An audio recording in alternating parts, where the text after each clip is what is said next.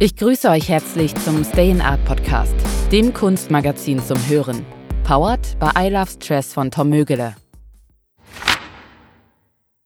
Durch eine aktive Kooperation des Kunstmagazins Stay in Art und dem Center for Advanced Studies von Eurac Research erscheint in der Rubrik Science regelmäßig die Reihe Wissenschaft an der Kunstgrenze, herausgegeben von Roland Benedikter und Valeria von Miller. Im 13. Teil der Reihe schreiben die Wissenschaftlerinnen Alex Putzer und Katja Schechtner über das Recht der Natur auf Stadt. Städte sind die gebaute Manifestation ständig wechselnder Ideen und Wünsche. Diese Vorstellungen spiegeln sich insbesondere in der Gestaltung urbaner Kunst wider. Klimawandel und Artensterben rücken den Aushandlungsprozess zwischen wilder und gezähmter sowie zwischen öffentlicher und privater Natur im Stadtbild in einen neuen Fokus. Die Rechte der Natur werden für einen gerechten Prozess entscheidend sein. In seiner poetischen Erzählung Die unsichtbaren Städte unterscheidet der Schriftsteller Italo Calvino zwischen jenen Städten, die über Jahre und Veränderungen hinweg den Wünschen stets ihre Gestalt geben, und jene, jenen, wo die Wünsche entweder die Stadt auszulöschen vermögen oder von ihr ausgelöscht werden. Städte entstehen an Stromschnellen, auf Gebirgsketten oder in Lagunen. Diese trotzen natürlichen Verhältnissen und schmiegen sich doch an deren Umwelt an. Janjins Hochhäuser entlang der Schlucht des Hengflusses, Rio de Janeiros urbanes Archipel inmitten der Berge der Serra do Mar oder Venedigs Netzwerk aus Inseln und Kanälen stehen beispielhaft für ein beständiges Zusammenspiel. Dieses zeigt sich aber auch im urbanen Klein, im Umgang mit Nutz- und Haustieren, dem Blumenstrauß auf dem Fensterbrett oder den Schimmelpilzen im Kellergeschoss. Die Natur in der Stadt. Vier Konzepte. Das Verhältnis von Natur und Stadt ist durch zwei sich überlagernde Gegensatzpaare geprägt. Daraus ergeben sich vier Konzepte, wild und gezähmt sowie öffentlich und privat, die sich in Anbetracht des Klimawandels und Artensterbens radikaler denn je wandeln. Was bedeutet so ein Wandel für die Gestalt einer Stadt? Und was würde es für Städte bedeuten, wenn die bestehenden Ideen und Wünsche mit den Rechten der Natur in Verbindung gebracht würden, einer Vorstellung, die den Menschen nicht mehr als alleinige Interessengruppe versteht. Wie sähe so ein Recht der Natur auf Stadt aus? Da gäbe es etwa das Konzept der wilden urbanen Natur. Diese ist chaotisch, unvorhersehbar und entzieht sich der menschlichen Kontrolle. Sich vor dieser zu schützen, war die Raison d'être für den Bau der ersten Siedlungen. Auch deshalb wurde diese historisch oft als gefährlich, nutzlos und verkommen angesehen. Doch schon immer gab es Nuancen. Ratten, Tauben oder Mücken werden seit jeher anders als Eichhörnchen, Spatzen oder Eidechsen wahrgenommen. Während die einen als dreckig und lästig gelten, scheinen die anderen niedlich und verspielt.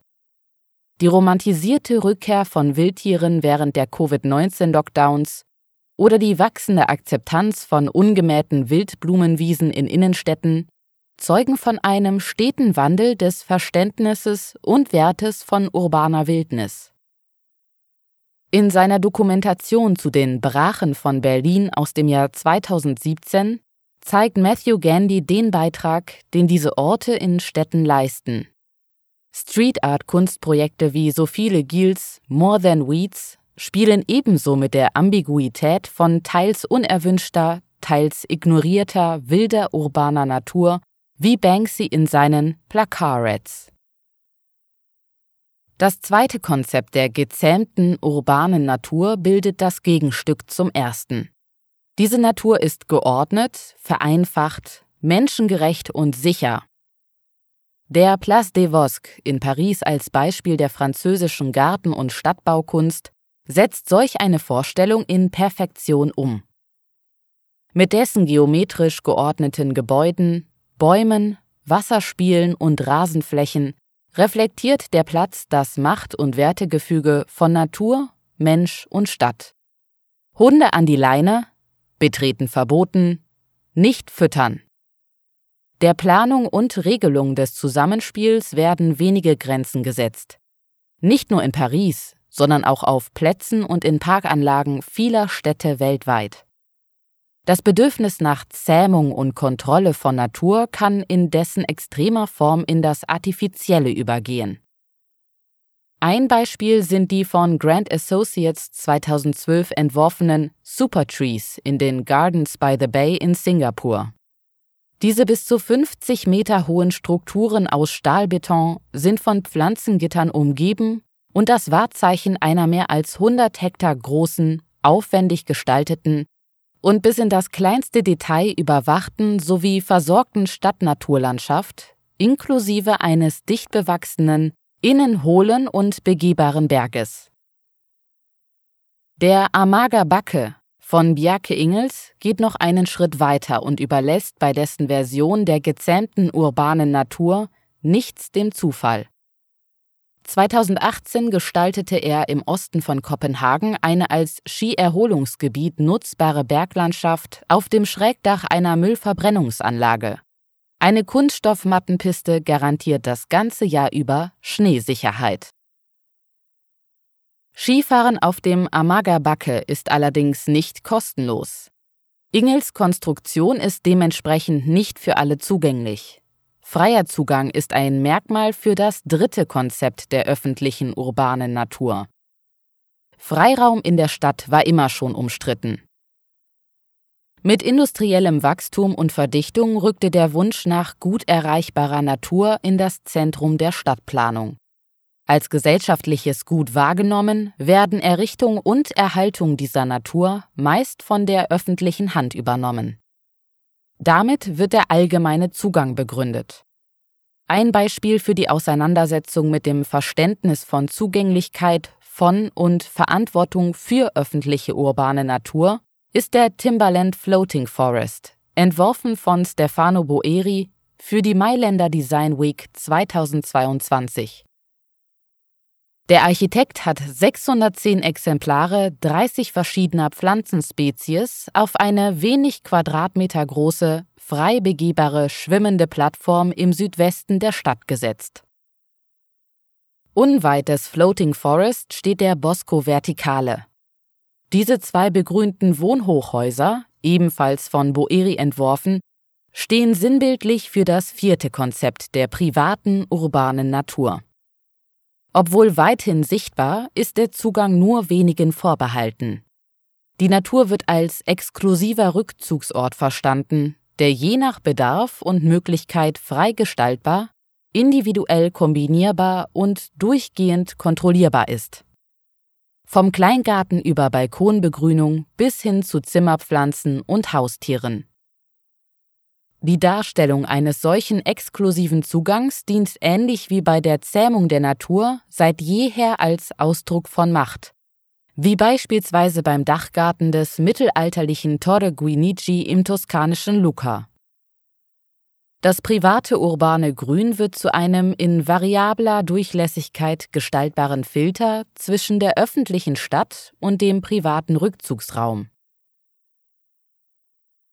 Niedeka Akunjili Crosby zeigt dies in ihrem 2016 Diptychon Garden Thriving.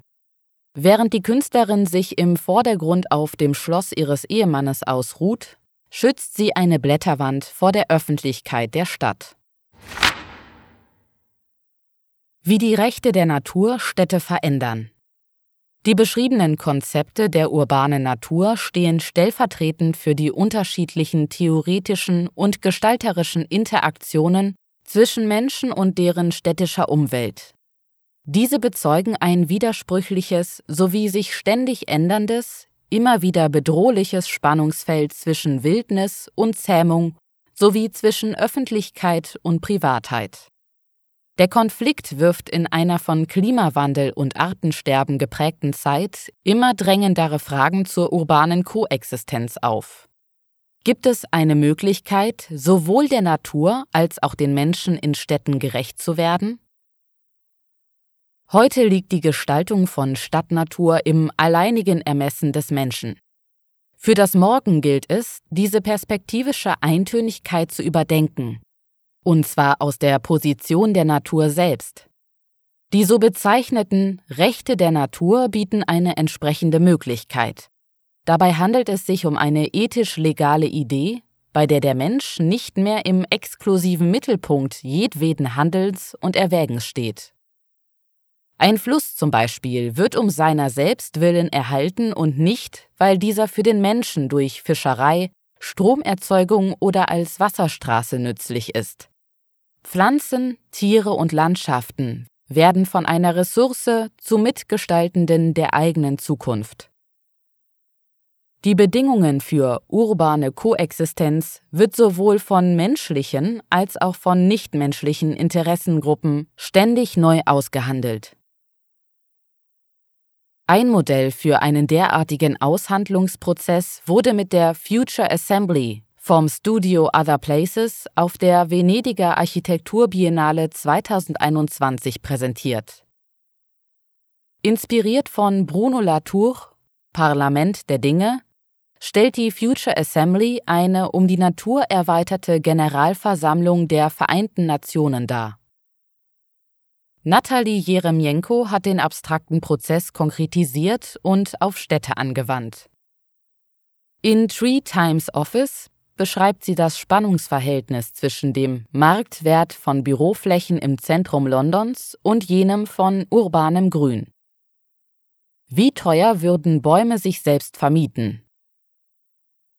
Das für das Two Degrees Festival 2015 in London entworfene Projekt stellt damit die Frage nach der nichtmenschlichen Autonomie.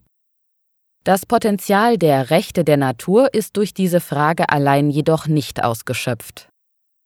Ungleich dem gezähmten und privaten Three Times Office, das ausschließlich menschliche Bürobedürfnisse in das Zentrum stellt, wären wirklich autonome Interessengruppen eher dem Wilden und Öffentlichen zuzuordnen. Für eine nichtmenschliche Emanzipation, die deren Namen gerecht wird, braucht es mehr als instrumentalisierte Unabhängigkeit und vermeintliche Eigenständigkeit. Die Kunst besteht darin, die Natur als Bürgerin mitzudenken, als vollwertige, eigenmächtige Citizen. Erst dann kann von einem ernstzunehmenden Mitspracherecht die Rede sein. Der Wunsch nach der Berücksichtigung der Rechte der Natur soll Städte nicht auslöschen, im Gegenteil. Gemäß Calvinos Aufforderung soll dies helfen, Städte von Grund auf neu zu denken und diesen dadurch eine neue Gestalt zu geben. Das Stayinart Bookesin ist im Handel erhältlich oder unter www.stayinart.com bestellbar. Wenn ihr es regelmäßig hören möchtet, abonniert unseren Podcast, der mit freundlicher Unterstützung von I Love Stress von Tom Mögele kostenlos zur Verfügung gestellt werden kann. Danke fürs Zuhören. Kunst ist so weitreichend und interdisziplinär, schenken wir ihr Gehör. Das war der Stay in Art Podcast, das Kunstmagazin zum Hören der mit freundlicher Unterstützung von I Love Stress von Tom Mögele kostenlos zur Verfügung gestellt werden kann.